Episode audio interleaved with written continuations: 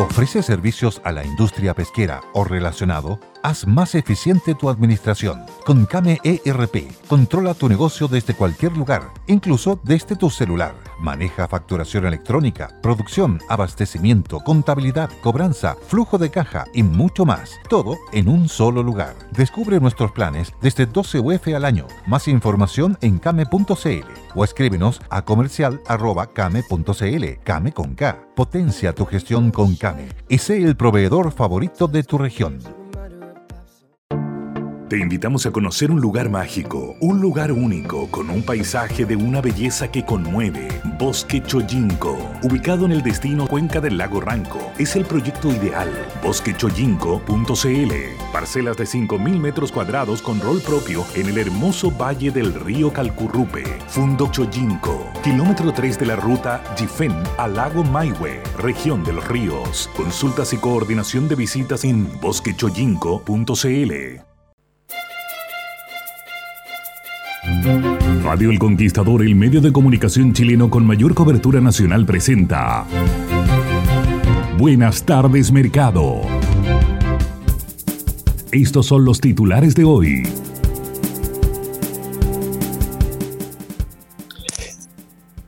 Caen los mercados mundiales ante la expectativa de que mañana la Reserva Federal de los Estados Unidos suba la tasa de política monetaria en 75 puntos base. Sigue el debate respecto a la soberanía alimentaria, respecto a disponer de alimentos para lo que viene. El gobierno descarta que siembras puedan caer en un 20% por inseguridad en el sur.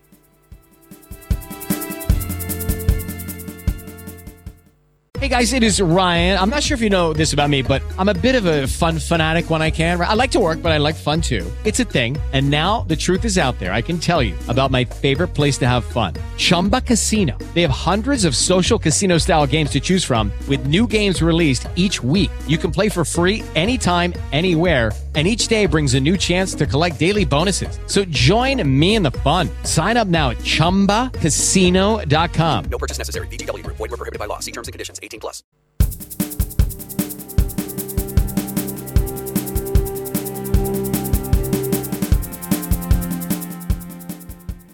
Muy buenas tardes, ¿cómo están? Día martes 14 de junio, estamos comenzando. Buenas tardes, mercado. Le habla Bárbara Briseño junto a Tomás Flores. ¿Cómo estás, Tomás?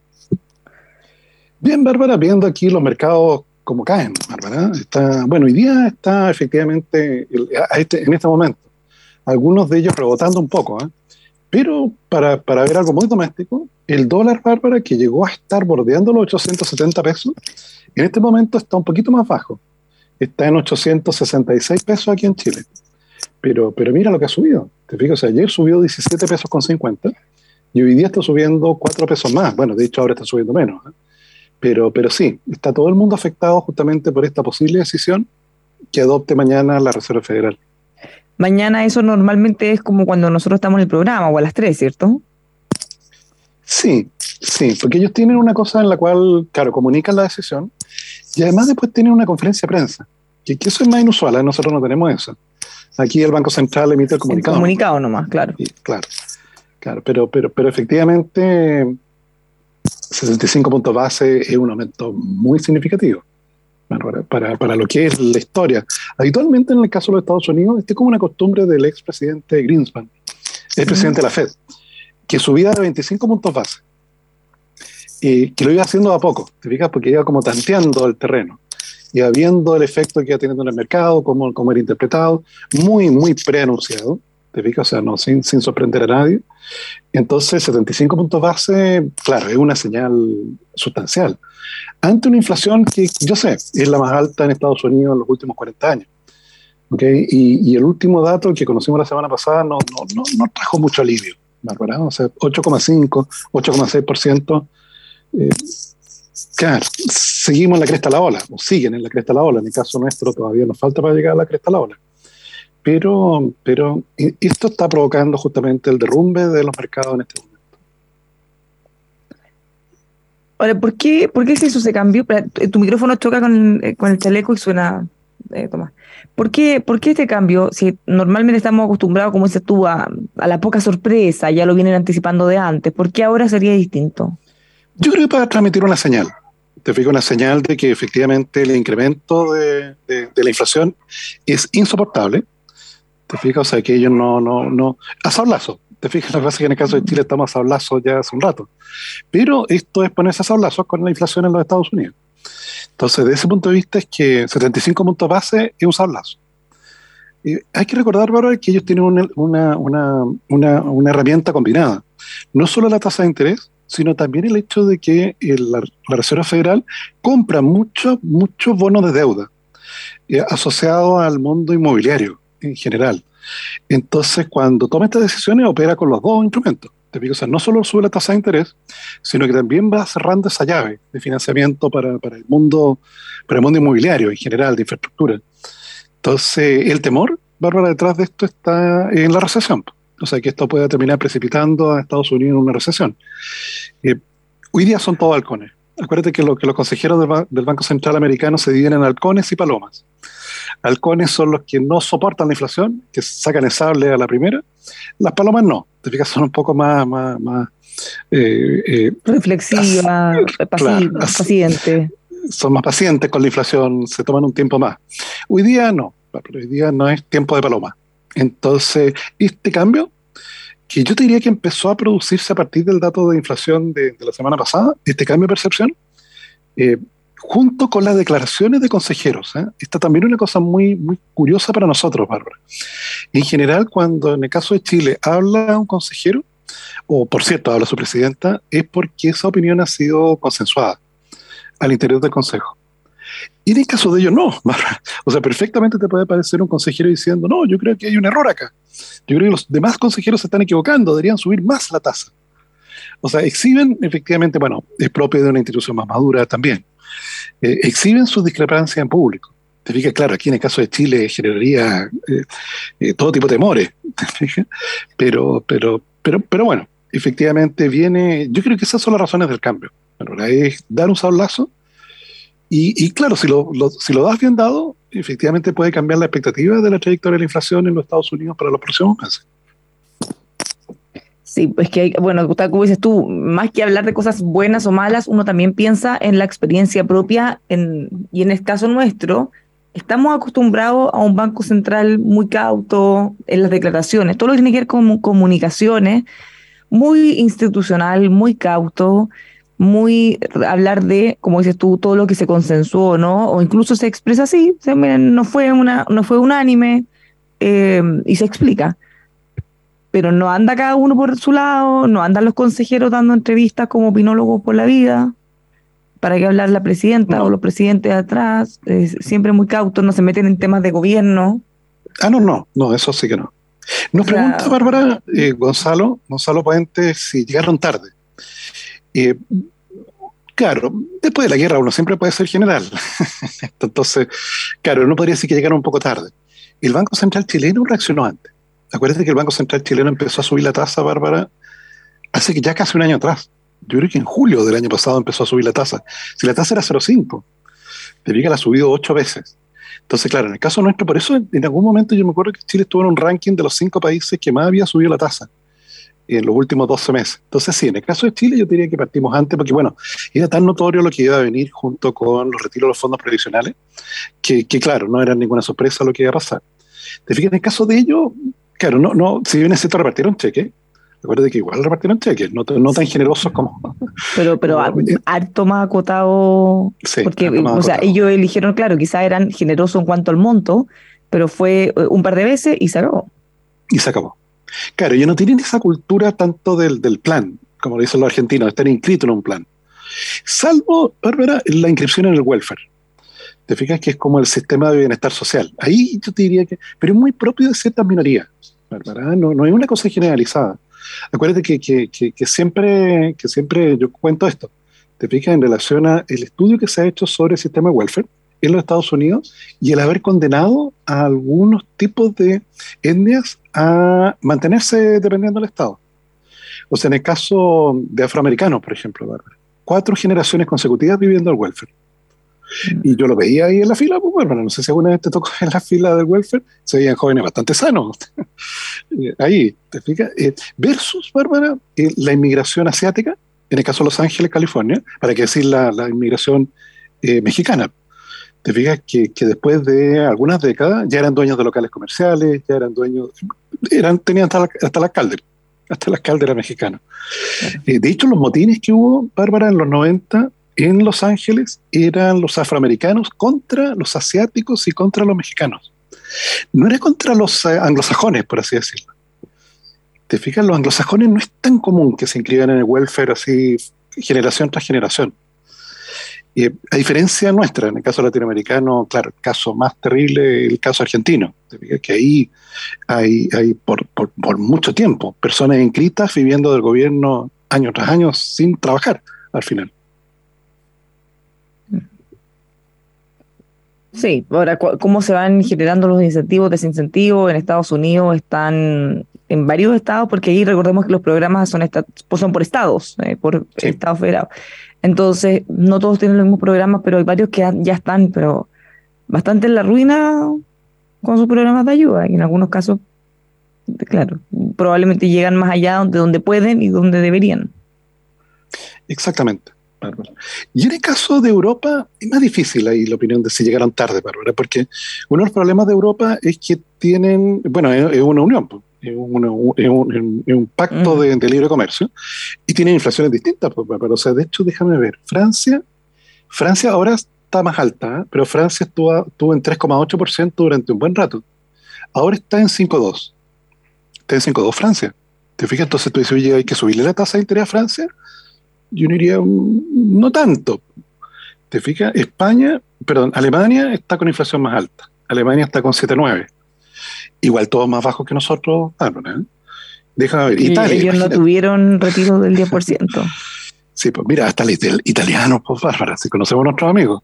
Hasta los italianos. 6-9. ¿Te fijas? Súper bien, súper bien comportado. ¿Te Comparado italiano? o sea, considerando que tenemos una ola inflacionaria, pues, no es que, esté súper bien, claro. En España, 8-7. En España, 8-7. Entonces, claro, ahí ya tienen la dificultad. Déjame ver si tengo. Eh, Grecia, por, bueno, claro, Turquía 73%. Claro, y Turquía es como, como Argentina en ese sentido. Te fijas, o sea, está con una, con una inflación que está generada por, por, un, problema interno al final. De, de, financiamiento del déficit fiscal a través de emisión de dinero. ¿Okay? Pero déjame ver, en el caso de, claro, de otros países, efectivamente de otros países de la Unión Europea, están por ahí, Bárbara. Y claro, algunos más altos, como Rumanía, que está como en 15%, pero claro, ahí están muy afectados por la guerra.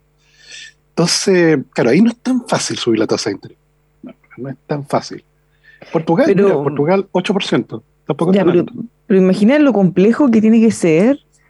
Eh, o sea, si para un país es complejo tomar decisiones de política económica, eh, en una unión con países con situaciones tan diversas. Porque tal como dices tú, hay países que están más afectados con la inflación, otros que un poco menos. Claro, aquí tengo a Grecia. 11, 11,3. Sí, pues no, si los amigos son lo que son. ¿Te recuerdas tú, Bárbara, de ese servicio público griego y que administraba una laguna? Que tenía funcionarios públicos, tenía director de servicio, tenía, tenía bienes. Solo faltaba la laguna. Claro, el problema es que la laguna se había secado. Pero el servicio público seguía y las personas se presentaban al trabajo puntualmente todos los días. Pero acuérdate cuando eh, habían una cantidad ridícula de jardineros jardines que ya no habían. Eh. Entonces, claro, tienes toda esa, toda esa diferencia. Tienes toda esa diferencia. Entonces, claro, poner una tasa de interés común para todos eh, no es fácil. No, no, no es nada fácil. En su momento, Bárbara, cuando, se, cuando parte esto de la Unión Europea, se pusieron de acuerdo en que no podías tener más de un cierto monto de inflación. Se pusieron de acuerdo en que no podías tener más de un cierto monto de déficit fiscal. Se pusieron de acuerdo en que no podías tener más de un cierto monto de deuda. ¿Te fijas? O sea, esos son los criterios de Maastricht, con los cuales tú entrabas a la Unión. Pero después ya, ya, ya bueno, de hecho en el caso griego encontraron que, que los datos que entregaban los griegos de reportería anual eran falsos. Entonces, claro, ahí ya, ya la cosa ya, se fue para cualquier lado. Entonces, de ese punto de vista es que, claro, se hace más difícil poner una sola tasa de interés eh, para esa diversidad.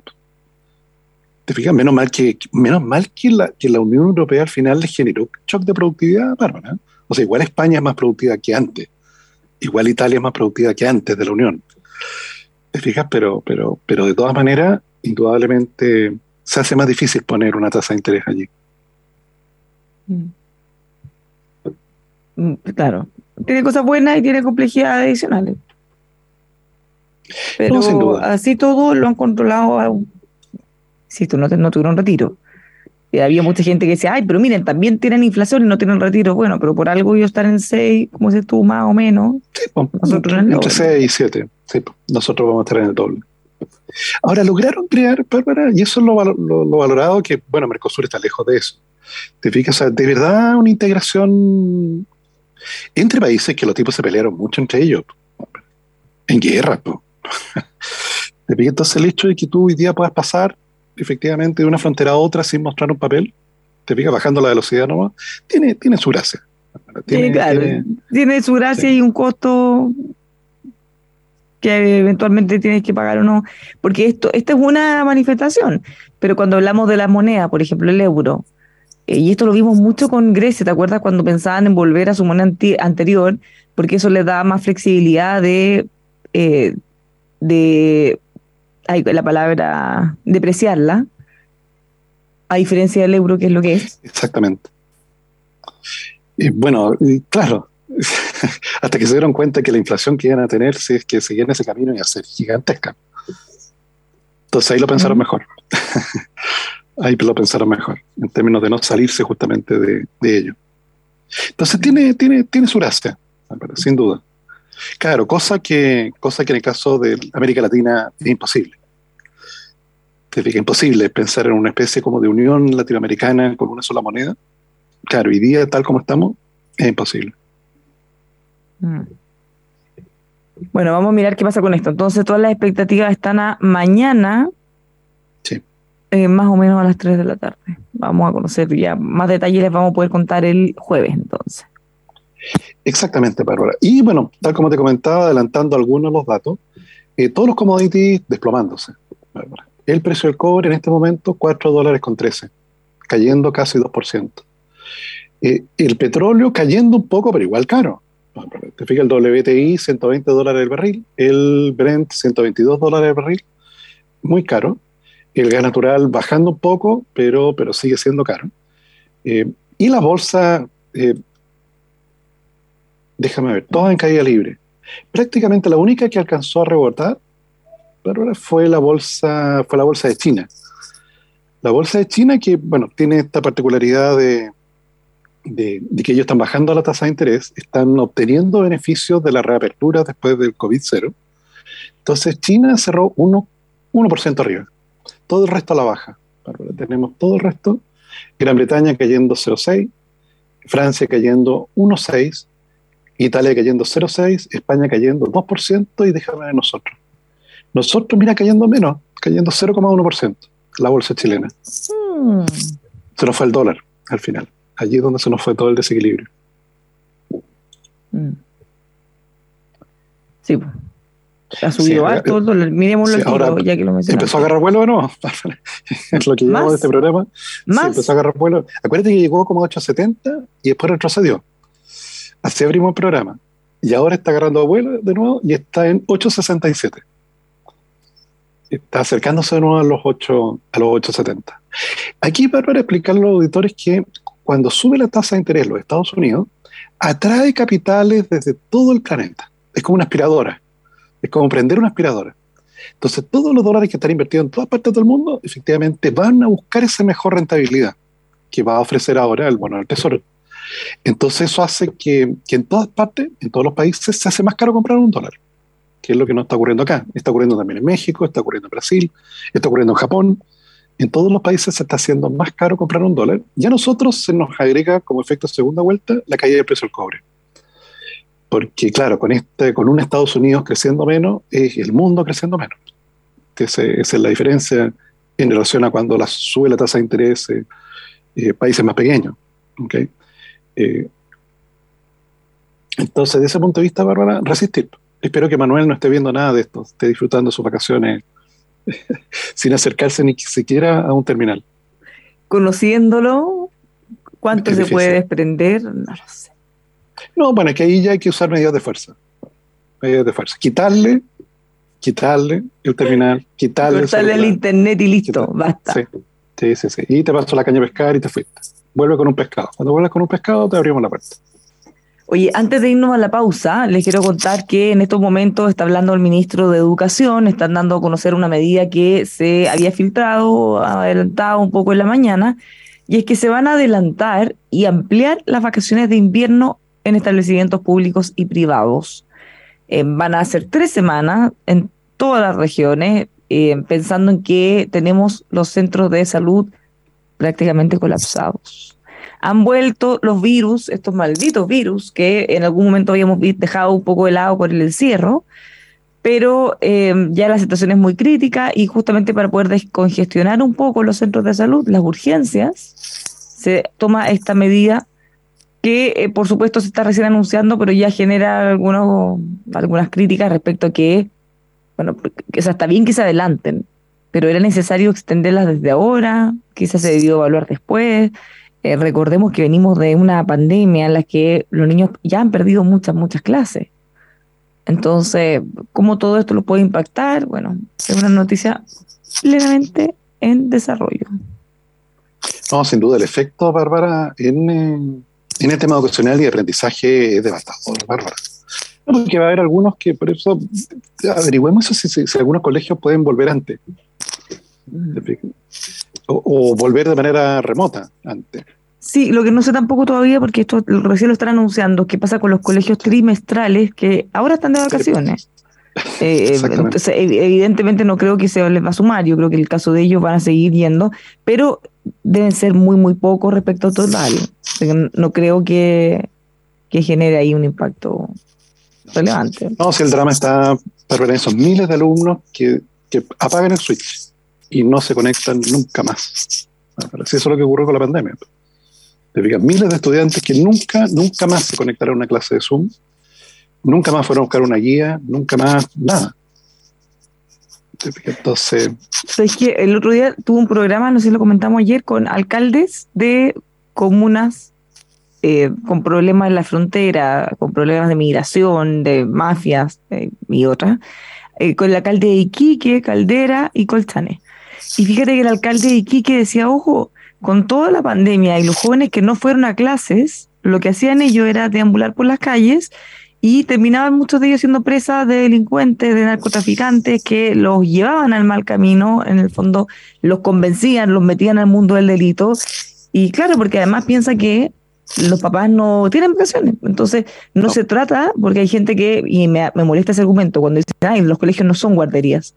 Los colegios no son guarderías, yo estoy de acuerdo, pero el mundo funciona de una cierta manera. Entonces la gente se organiza, los padres trabajan, los niños van al colegio, los padres, si es que hay dos, porque en parte importante hay solo una jefa hogar, muchas veces mujer, esa señora tiene que trabajar, los hijos van al colegio en ese momento, porque así como decimos, nuestra obligación es trabajar, su obligación es ir al colegio, aprender.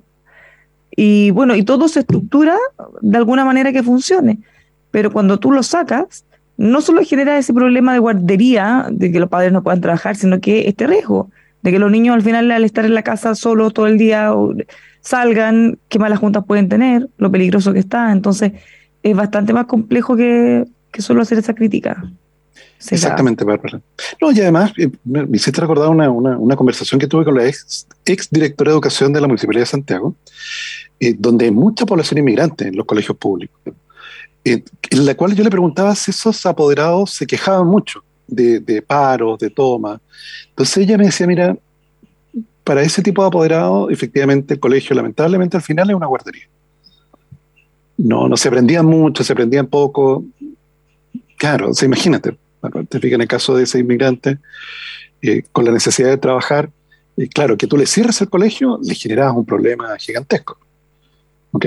Como el que tú señalas y que finalmente puede terminar todo, todo muy mal al final, en un contexto en que al final no vuelve nunca más al colegio. Mm. Tal cual. Entonces, al final, más que el problema o no al padre, estamos pensando en que el problema se le hace al hijo. Eso es. Bueno, nos vamos a una pausa y ya seguimos con este y otros temas aquí en Buenas tardes, Mercado.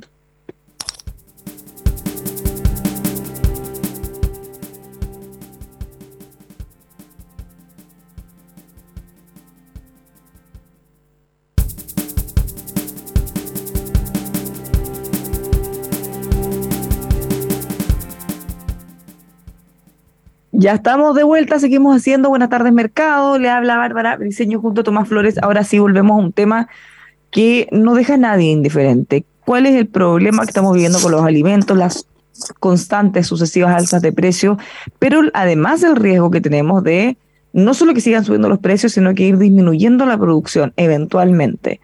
Desde sectores de agricultura, desde eh, pequeños agricultores también, grandes, medianos, han acusado que entre todos los las alzas de costo, los problemas climáticos, falta de disponibilidad de agua y además el conflicto en la Araucanía, en que cada día, si es que avanzara el proceso constituyente tal cual como está y se restituyeran mm, las tierras que están más o menos en vista, no solo en la Araucanía, sino que en el territorio nacional o en distintos lugares, bueno, disminuiría nuestra base, nuestro territorio para producir alimentos. O sea, todas estas cosas se van juntando en una juguera, Tomás. Exactamente, Bárbara. Eh, está, hay distintas voces que han surgido en los últimos días sobre el riesgo de hambruna a nivel mundial debido a la disrupción que se ha producido justamente en, eh, por, la, por la guerra entre Rusia y Ucrania en relación a cereales, en relación a aceites, en relación a fertilizantes. Como reacción a esto, eh, efectivamente hay países que han restringido exportaciones, ¿okay? como Malasia, como Indonesia, como la India, ¿okay? que no son actores tan, tan grandes en materia de exportación de alimentos, pero, pero muestran efectivamente una actitud en relación a decir, oye, mira, claro, voy a privilegiar el consumo interno. Los precios eh, en este momento están más moderados, porque está cayendo todo producto de, de la expectativa de aumento de la tasa de interés en los Estados Unidos. Pero indudablemente en los últimos meses los precios han subido, bueno, 40%, 60%. Déjame ver en el caso de en el caso del trigo, en los últimos 12 meses, 59%. Claro, ahora está bajando un poco, ahora está bajando 2%, pero, pero claro, eh, el pan está más caro que hace un año atrás.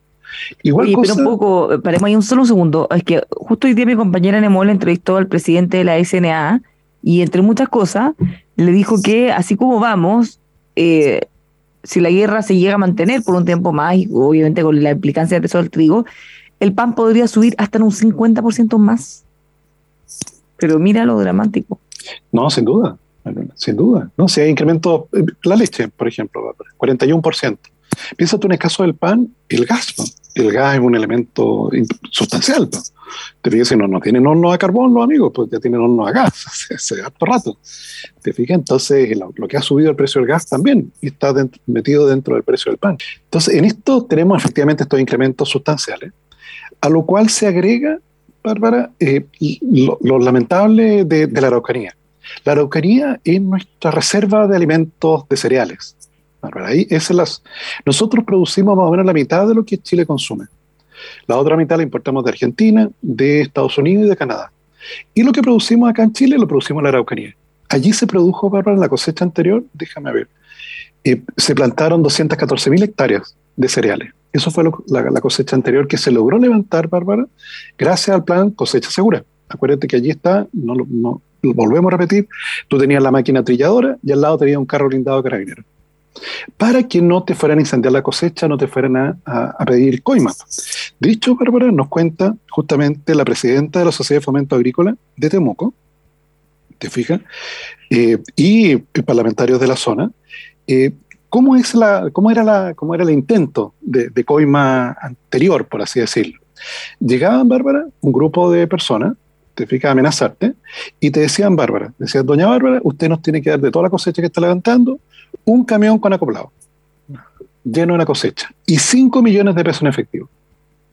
Si no nos da un camión con acoplado lleno y 5 millones de pesos en efectivo, le quemamos todo. Esa era, Bárbara, la extorsión anterior, de la cosecha anterior. Hoy día, Bárbara, la amenaza que están recibiendo los agricultores es que si no entrega la cosecha completa, te queman hasta la casa. Te queman los camiones, te queman la cosecha, te queman todo. Entonces, imagínate, pues, la cosecha, eh, la, siembra efectivamente termina en agosto. Termina en agosto, termina en algunas semanas más. Y lo que se ha visto hasta el momento es una caída de intención de siembra de entre 20 y 30%. O sea, justo en este momento que necesitamos más trigo, te fijas, y no solo se produce trigo, ¿eh? se produce avena, se produce raps, lupino, cebada. Y justo en que necesitamos más, más eh, cereales, van a producir menos. Entonces, bueno, efectivamente me pareció, Bárbara, ver que en el mundo político aprobaron hoy día la extensión del estado de emergencia. Sí, sí, pese a todas las críticas y conflictos en el oficialismo, se aprobó. Y eh, sigue siendo el acotado, me imagino. Sí, sí, por supuesto. Lo que pasa es que ayer, no sé si alcanzaste a ver, eran como cinturones de fuego en la zona de la Araucanía. Quemaron camiones, quemaron camionetas, quemaron... Pero ayer, justo en la previa de la votación de hoy, o sea, ellos pensaron que con esa violencia iban a intimidar quizás a las autoridades, a los congresistas que tenían que votar, cosa que no ocurrió. Pero es de alto impacto. Fíjate que hoy día vi un tuit que me llamó tanto la atención a propósito de la gira del presidente Boric y todo lo que se han empecinado a destacar que dejamos una muy buena impresión y que los inversionistas van a empezar a venir con fuerza. Bueno, alguien decía, uy, eh, súper confiable en nuestro país, sobre todo después de saber que le quemaron la casa al presidente de la CPC, que conocieron, o sea, él estuvo en la gira. Imagínate para los empresarios haber tenido una gira conociendo al presidente de los empresarios, ahí uno, un par, saludándose de mano, todo, y saber que la semana siguiente de ese encuentro le quemaron la casa. Uy, súper confiable en Chile, decía. No había pensado en eso, pero.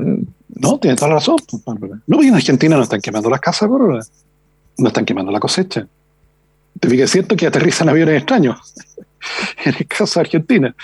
Te fijas, pero no están quemando la cosecha. No, no, no está ocurriendo eso.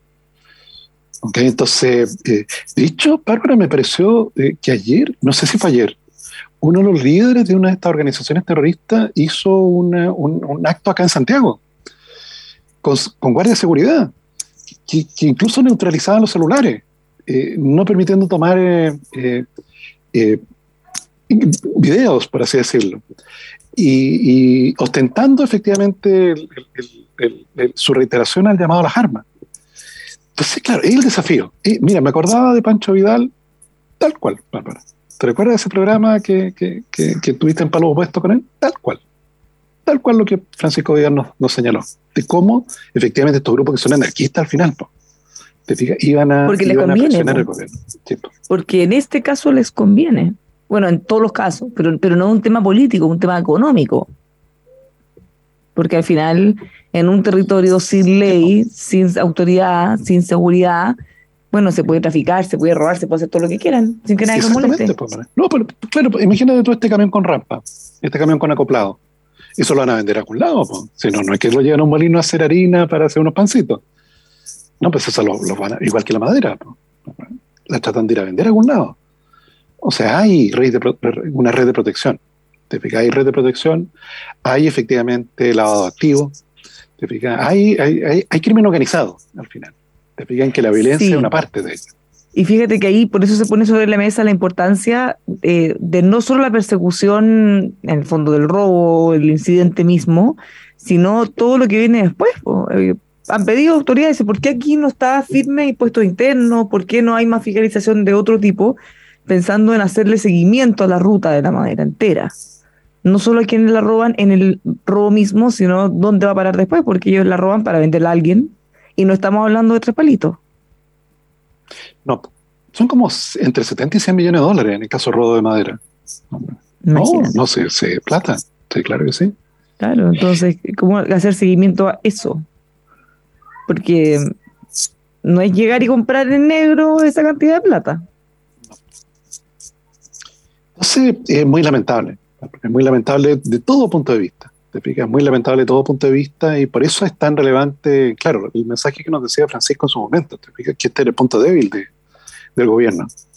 Te fijas que tenía que en algún momento, eh, claro, cruzar el, cruzar ese, esa, esa, restricción, por así decirlo. Porque de otra manera, eh, claro, no, no vamos a tener ni siquiera la certeza de, o sea, vamos, vamos a controlar las 5 sur de día. Esa ser la única certeza que le vamos a poder entregar a los chilenos. De que si pasa por las 5 sur de día, no te va a pasar nada pero de noche ya no, no, no va a haber un resguardo policial. Sí, pero imagínate si, si ya no llegamos a poder garantizar la seguridad ni siquiera en eso, que es lo mínimo, mínimo, mínimo. Mm, mal augurio. ¿Qué pasa si miramos, bueno, los mercados algo ya veíamos al inicio, en realidad, todos estos impactos que se están acelerando, como decías tú, eh, anticipando un alza fuerte de la tasa en Estados Unidos, ya están todos tiritando. Todos tiritando como siempre, efectivamente, para última hora. Eh, y por tanto, eh, déjame ver, en el caso del cobre, cayó un poquito más, 4 dólares con 13. Ojalá que no siga cayendo mañana, ¿eh? pero 4 dólares con 13 sigue arriba el petróleo. Recordar, auditores, que este jueves se activa en el caso de Chile el alza nueva, por llamarla de alguna manera, de los combustibles. Ya dejan de subir 7 pesos por litro por semana, van a subir cerca de 13 pesos. ¿Okay? Por tanto, eh, hay un cambio, que, bueno, por cierto, va a tener efecto en inflación y en el bolsillo de todos nosotros. Pero el MEPCO se está desangrando. ¿Te fijas? Ahora le pusieron dos bolsas de sangre. ¿Te fijas? Pero, pero, pero claro, con esas dos bolsas de sangre que le pusieron, bueno, 1.500 millones de dólares en realidad, más que dos bolsas de sangre. Y que los alzas sean mayores, claro, va a durar un tiempo más. Pero no es que no, no sé si llegamos a fin de año con, esto, con estos precios y con esta alza del dólar. Y las bolsas, Bárbara, siguen, siguen muy afectadas. Déjame ver la, la, bolsa americana. Y en el caso del Dow Jones cayendo 0,7%, en el caso del S&P cayendo 0,5%, el Nasdaq subiendo. Bueno, lo que pasa es que el Nasdaq ayer cayó 4,7%. 4,7% se desplomó, pero, pero... Entonces, eh, claro, después de, de, como decía Alexi, este un pequeño rebote de gato Exactamente. Exactamente. Te fijas, después de lo, de lo, mucho, es un sector muy endeudado, por cierto. Te fijas, los cambios de tasa de interés nos afectan. Y el dólar, que nos consulta Marisabel, eh, sigue subiendo, Bárbara. En este momento, 868 pesos. ¿Te recuerdas que abrimos el programa cuando iba para abajo?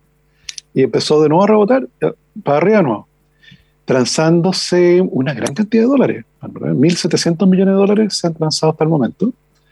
868 pesos el tipo de cambio. Así que para los viajeros, para los viajeros que acomoden su menú a solo McDonald's durante su paseo. Así que esto la cosa parece porque está, está difícil. Sí, Sí. No creo que, porque eh, empecé a ver durante la mañana, Bárbara, especulaciones en relación a si el Banco Central se iba a meter. Y yo creo que no. Yo creo que no, porque de verdad lo que está pasando en Estados Unidos, de verdad, te explican, no, no, no hay una especulación de por medio. Hay que recordar de que la última vez que tuvimos intervención del Banco Central fue para la violencia de eh, octubre-noviembre del 2019. Esa fue la última vez que el Banco Central intervino porque claro, eh, no sabíamos lo que iba a pasar, pero, o sea, si, era un golpe de Estado al final. O sea, que se hubiera caído el presidente, quién sabe. Entonces, desde ese punto de vista, claro, fue tal la incertidumbre que el tipo de cambio se, se, disparó y el Banco Central salió a vender. Esa es la última vez que, que, yo recuerdo. Entonces, hoy día es distinto, no estamos en esa situación. Hoy día es de verdad, de verdad, eh, Estados Unidos va a subir la tasa de interés mañana y de verdad está pasando lo que está pasando.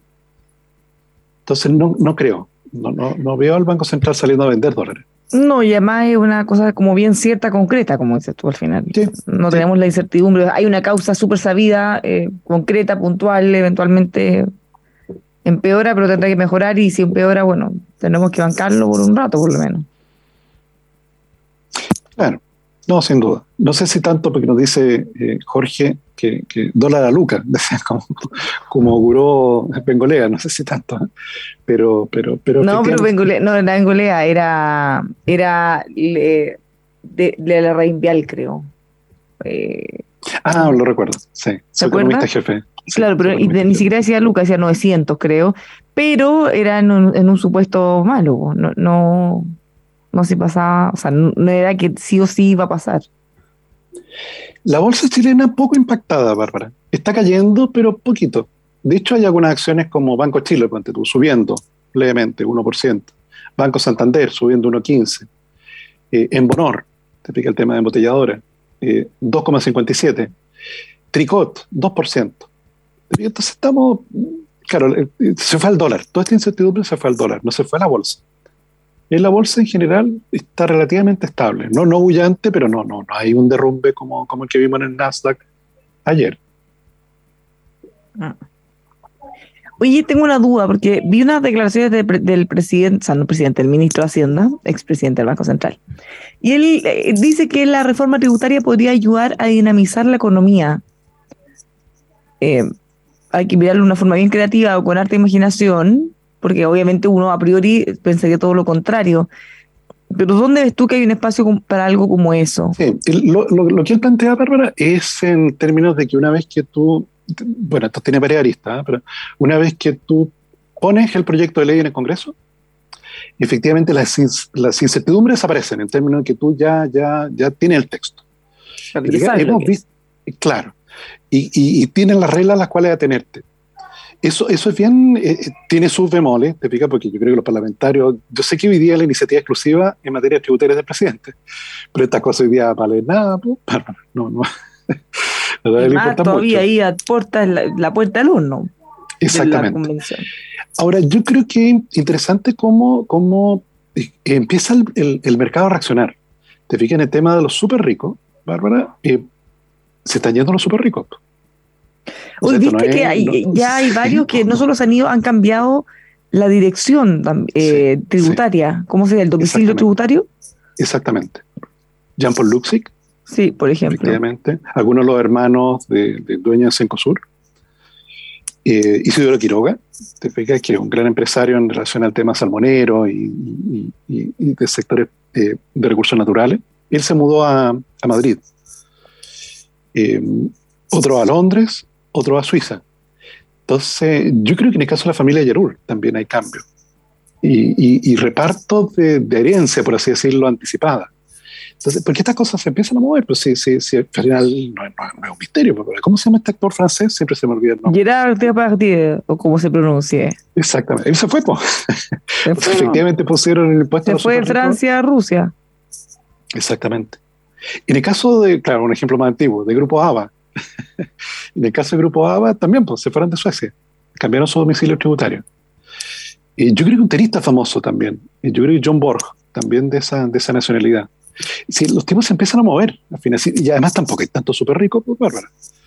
Entonces, eh, claro, yo creo que, que, lo que plantea el ministro es decir, oye, mira, cuando ya esté el papel arriba de la mesa, ya nos vamos a, vamos a ver la, la, a qué atenernos.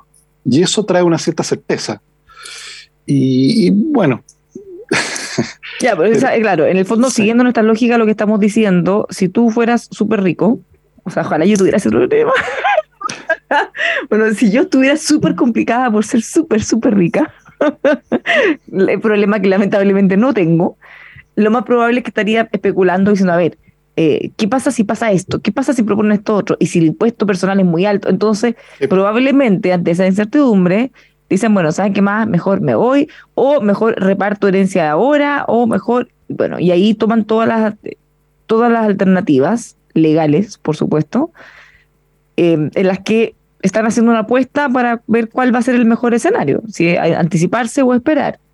Y bueno, ya la mayoría yo creo que todos ya se anticiparon y ya o se fueron o cambiaron o hicieron, algo hicieron. O sea, tú, Si, tuvieras ese triste problema de ser súper, súper rico, no te esperarías al último día para saber qué iba a pasar. Además que, ojo, porque una cosa es que el gobierno proponga, imagínate, incluso tú hubieras esperado un poco y el gobierno dijera, ya, vamos a pegar un zarpazo, no sé, un 80% de los impuestos o, uno, o mucho. Bueno, desde que se propone hasta que pasa por el Congreso y eventualmente es aprobado, también tú ya tuviste mucho tiempo para hacer algo. Pero, por el contrario, si es que se presenta algo que es razonable, que se escapa de las cosas que pueden haber sonado locuras en algún momento, bueno, acuérdate que se hablaba incluso de un impuesto al patrimonio que se fuera grabando para, siempre tu patrimonio, ¿te acuerdas? que uno decía, pero, pero imagínate la locura, porque una cosa es cuando tú ganas algo, no sé, pues ya tú ganaste tu plata y actualmente pagamos un impuesto a la renta, que lo pagan desde un cierto salario hacia arriba. Pero en el fondo tú si ya pagaste una vez, eso ya pagó el impuesto. Sí. Entonces, imagínate, tú ahorraste o lo mantuviste o, invertiste y después todos los años te empiezan a cobrar un porcentaje de lo que tienes, que ya lo pagaste el año pasado y el año anterior. Entonces, claro, eso significa que tú, sin hacer nada en un par de años o en un par de décadas, ya te quedas sin nada. Sí, se lo llevaron todo. Esperar que alguien, una persona razonable o racional, no haga algo al respecto es como muy, muy inocente. Entonces, ¿qué van a recaudar de ultra, super, super ricos? sí.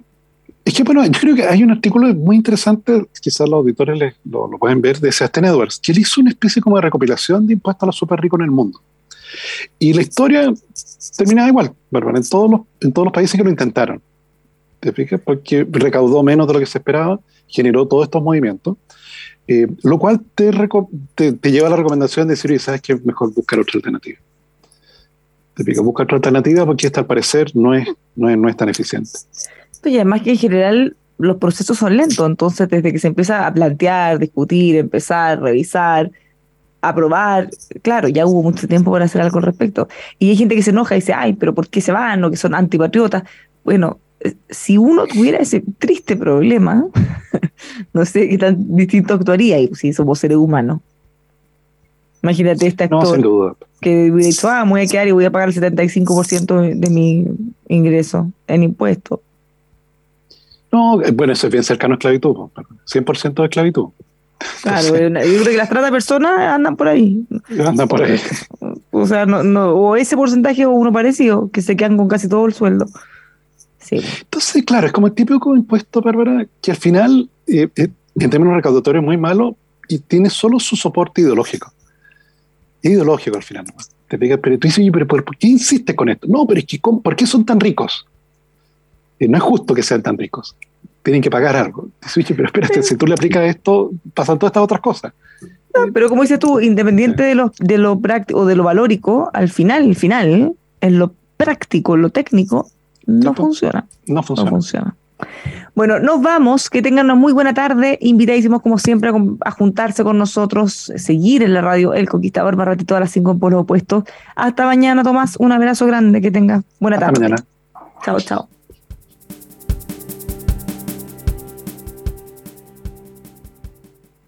It is Ryan here, and I have a question for you. What do you do when you win? Like, are you a fist pumper? A woohooer, a hand clapper, a high fiver. I kind of like the high five, but if you want to hone in on those winning moves, check out Chumba Casino. At ChumbaCasino.com, choose from hundreds of social casino style games for your chance to redeem serious cash prizes. There are new game releases weekly, plus free daily bonuses. So don't wait. Start having the most fun ever at ChumbaCasino.com. No purchase necessary. VGW. Void were prohibited by law. See terms and conditions. 18 plus. With Lucky Land slots, you can get lucky just about anywhere. Dearly beloved, we are gathered here today to... Has anyone seen the bride and groom? Sorry, sorry, we're here. We were getting lucky in the limo and we lost track of time. No, Lucky Land Casino, with cash prizes that add up quicker than a guest registry. In that case, I pronounce you lucky. Play for free at LuckyLandSlots.com. Daily bonuses are waiting. No purchase necessary. Void where prohibited by law. 18 plus. Terms and conditions apply. See website for details.